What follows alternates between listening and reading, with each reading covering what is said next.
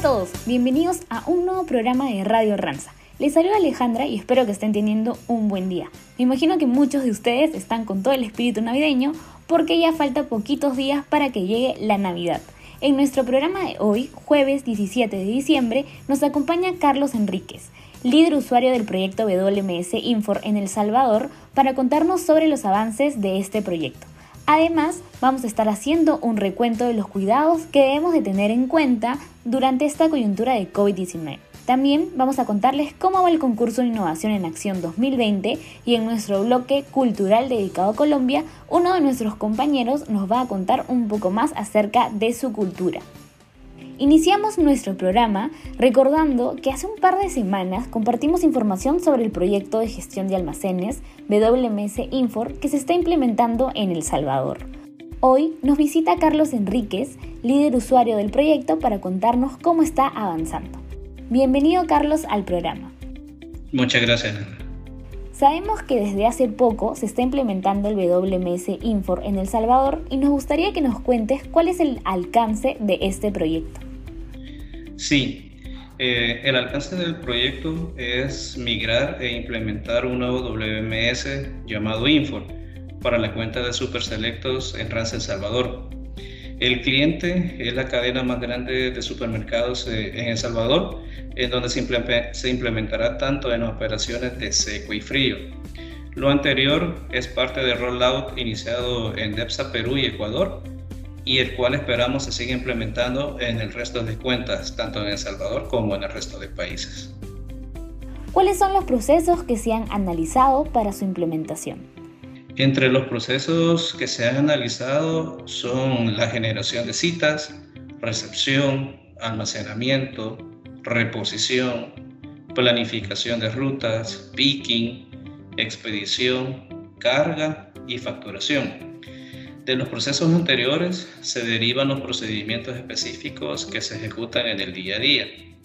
Además, se han analizado aquellas áreas de apoyo que juegan un rol fundamental en las operaciones, como control de inventario, averías y devoluciones, slotting, unidades logísticas, gestión de la información, maquila y rechazo.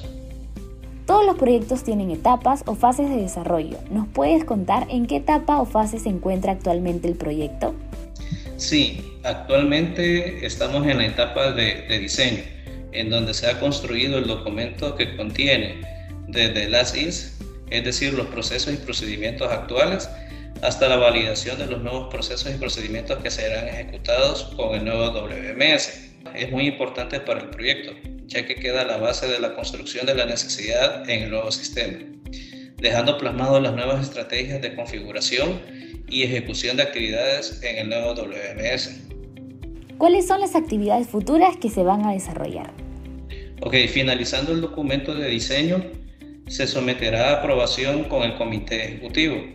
Una vez aprobado, comenzaremos la etapa de configuración en donde se trabajará muy de cerca con el proveedor para el seguimiento además de ir actualizando al cliente sobre el impacto que puede tener en operación, temas de interfaces y su participación en el proyecto.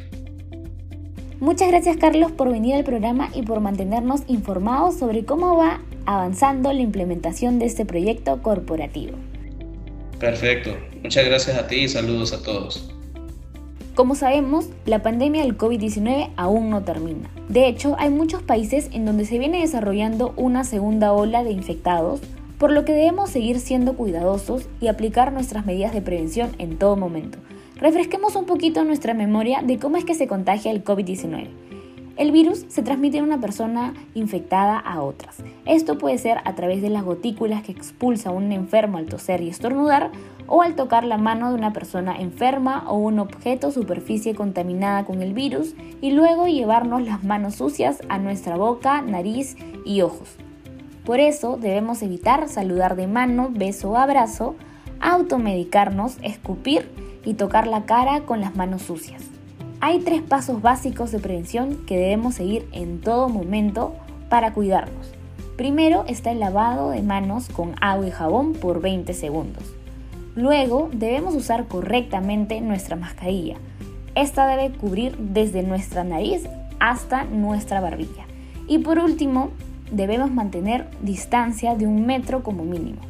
Además, ya se vienen las fiestas y como bien mencionó el doctor Abrego en nuestro programa anterior, tratemos de no salir y visitar a familiares. Celebremos la Navidad o Año Nuevo solo con las personas que viven en nuestro hogar. Esto nos va a ayudar a prevenir un posible contagio. Recordemos que hoy más que nunca nos cuidamos para seguir llevando bienestar. Cambiando de tema, quería contarles que sigue la competencia de Innovación en Acción 2020. Los coaches ya definieron la viabilidad de las ideas de sus equipos y ahora es el turno de los jueces locales. Hasta el 23 de diciembre, los jueces locales evaluarán las iniciativas teniendo en cuenta los siguientes criterios. Esfuerzo e impacto, e importancia y urgencia. Ya falta poco para conocer a los innovadores que representarán a los 18 equipos en la final local. Mucha suerte a todos.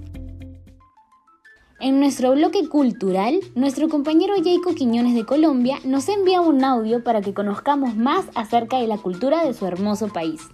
Muy buenas tardes, hago parte del equipo operativo de Ranza.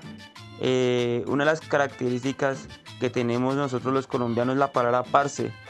Muchos y sobre todo los jóvenes la utilizan para hacer énfasis en algún tema, para llamar la atención y tener más confianza a referirnos a un amigo, a un compañero.